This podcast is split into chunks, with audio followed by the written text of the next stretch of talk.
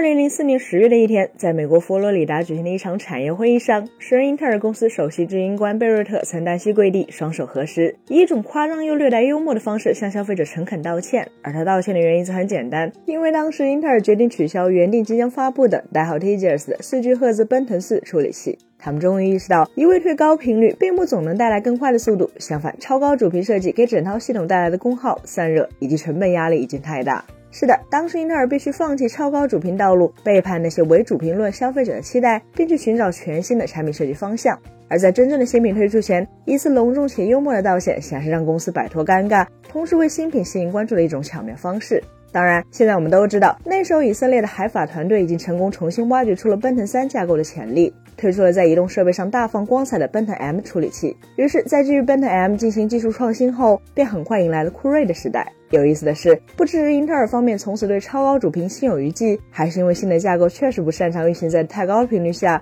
从2003年的初代奔腾 M 开始，一直到2013年的酷睿 i7 4790K。在这整整十年的时间里，英特尔的旗舰 CPU 主频一直都低于四 G 赫兹，也就是低于那个从未发布的究极奔腾四处理器。然而，会有朋友因此就认为奔腾 M、酷睿、酷睿二或酷睿 i 时代的处理器在速度上会比奔腾四慢吗？很可能并不会有，因为所有的相关测试数据都表明，英特尔的新处理器架构确实做到了惊人的效率提升，他们完全可以用低得多的主频跑出比奔腾四快好几倍的实际处理能力。从这一点来说，从2003年至2013年，英特尔始终没有超过 4G 赫兹的处理器主频设计，反而就成为一种正面的宣传，给消费者传达了新架构更为高效，因此不再需要超高主频的印象。正是由于我们三一生活熟稔这段历史，所以面对如今的台式机、笔记本电脑，甚至是智能手机和平板电脑里的 CPU、GPU 设计，才会多少感到有些不安。正如大家所知的那样，最近这几年，无论 PC 还是智能手机上的处理器，性能进步的确实都很快。例如在 PC 上，非专业级的普通家用处理器核心数从四核、六核、八核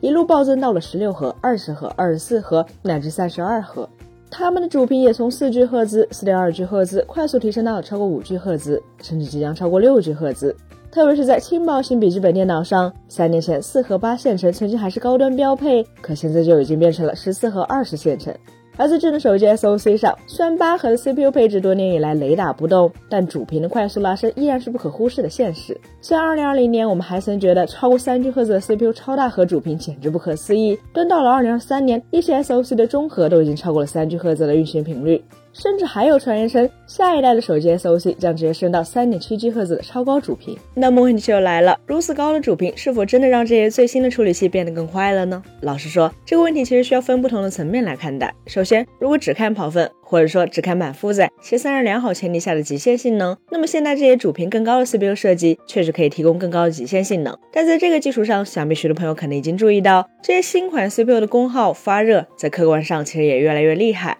事实上，无论是如今那些一百二十瓦的移动 CPU，还是二百五十四瓦的桌面 CPU，它们都比当年最热、最耗电的奔腾四更热、更耗电了。更不要说在智能手机里，现在旗舰机型 VC 均热板的设计已经越来越复杂，电池容量和快充功率也越做越大。这些实际上都表明，如今的 SoC 在性能显著升高之余，其实很难说没有以更高的峰值功耗来作为代价。请注意，我们一直在强调峰值功耗这个概念，因为到了典型使用场景里，这些最新架构、主频更高的 CPU，大概率其实是跑不到他们那个高发热、高功耗的最高主频上的。特别是在笔记本电脑和智能手机里，厂商们为了更好的综合表现，往往都会刻意通过调度策略，让 CPU 在大多数时间都恰好只运行在他们能效比最高的一段主频范围上。但是这样一来，一个问题自然也就产生了：既然更高的主频还是会大幅增加功耗，那么厂商们为什么不干脆放弃掉那部分会导致功耗猛涨的频率范围，只让 CPU 运行在一个能效比始终最佳的主频上？就像十多年前那样，大胆放弃对高主频的追求，而单纯将半导体技术所带来的增益用于更高效的架构、更大的缓存呢？